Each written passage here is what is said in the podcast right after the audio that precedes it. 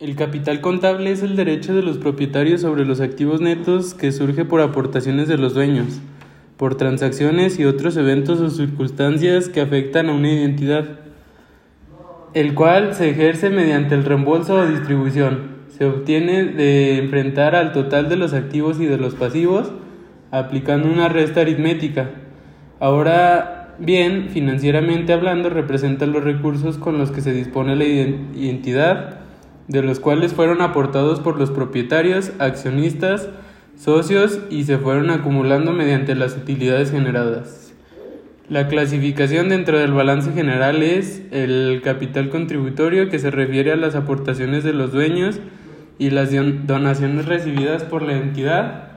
Dentro del capital contribuyendo tenemos al capital social, que es el que se encuentra representado por acciones o partes sociales emitidas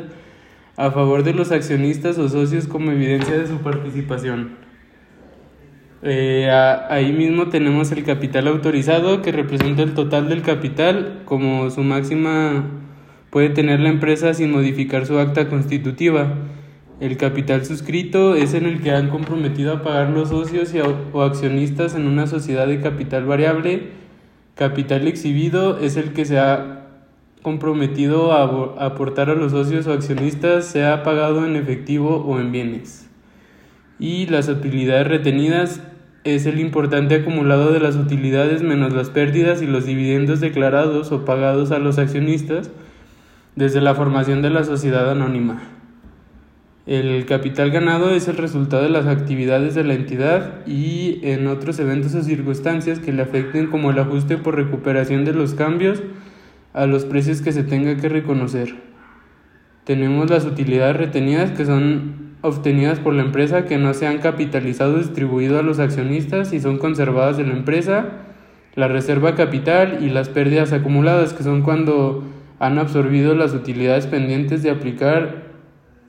y produce la pérdida acumulada. En cuanto a las acciones preferentes se caracteriza por el voto limitado así como el dividendo preferente y acumulativo que debe liquidarse antes del dividendo de las acciones comunes, las cuales es preciso decir que, se dan con base del permiso de la Constitución, donde especifican los tipos de las acciones que pueden emitirse si solo se autoriza un tipo de acciones, entonces serán comunes. Las reglas de evaluación es el capital social, que representa la suma del valor nominal de las acciones suscritas y pagadas y la actualización de la que corresponda a partir del momento de su exhibición. Esta se divide en cuatro, que es la prima de suscripción de acciones, que representa la diferencia de exceso entre el pago de las acciones suscritas y el valor nominal de las mismas o su valor teórico. La segunda son las cuentas de capital, no deben utilizarse para reflejar transacciones de resultados, los ajustes a los resultados de ejercicios anteriores deben tratarse de acuerdo a lo establecido a las NIF, que son los cambios contables y correcciones de errores. En caso de que los accionistas reembolsen pérdidas de la entidad, efectivo o bienes, los importes correspondientes deben considerarse como una reducción a las pérdidas acumuladas. Y como cuarto tenemos los dividendos comunes decretados pendientes de pago, así como los dividendos preferentes de una vez que las utilidades correspondientes hayan sido aprobadas por los accionistas. No forma parte del capital contable, sino del pasivo a cargo de la identidad. Y las reglas de presentación son cuando los accionistas no exhiban totalmente el importe de las acciones suscritas, la diferencia entre el importe entregado y el pendiente de pago deberá considerar como capital suscrito no pagado, restando el renglón de capital social, el mismo que es en la presentación de balance general. Los diferentes conceptos que integran el capital contable deberá hacerse con el suficiente detalle para mostrar cada uno de ellos, incluyendo en su primer lugar los que forman en el capital contribuido seguido de los que integran el capital ganado. En los estados financieros se deben revelar todas las características del capital contable y sus restricciones. Pueden ser las siguientes, descriptivo de los títulos representativos del capital social, como pueden ser acciones ordinarias, acciones preferentes o partes sociales, clases y series de acciones y partes sociales en que se divide el capital social y con sus características y restricciones y el capital social mínimo y monto máximo autorizado en el caso de las posiciones de capital contable y variable y sus montos actualizados, el número de las acciones emitidas y suscritas a su valor nominal o la mención que no expresan un valor nominal.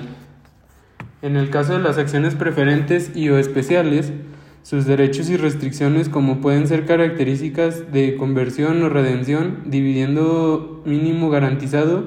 así como el importe de los dividendos acumulados no decretados, tipos de impuestos que están sujetas a las distribuciones o reembolsos. Y como efecto de la inflación sobre la capital contable, los efectos de la inflación es el estado financiero que se da la pérdida del valor adquisitivo de la moneda al ser instrumento de medida de valor de contabilidad y al carecer de la moneda de estabilidad debido a los continuos cambios de la inflación afecta directamente a los estados financieros, por lo que se debe reconocer los efectos de la inflación en dichos estados. De ahí nace la importancia de la reexpresión de los estados financieros a través de la aplicación de las normas aplicables de acuerdo al boletín B10.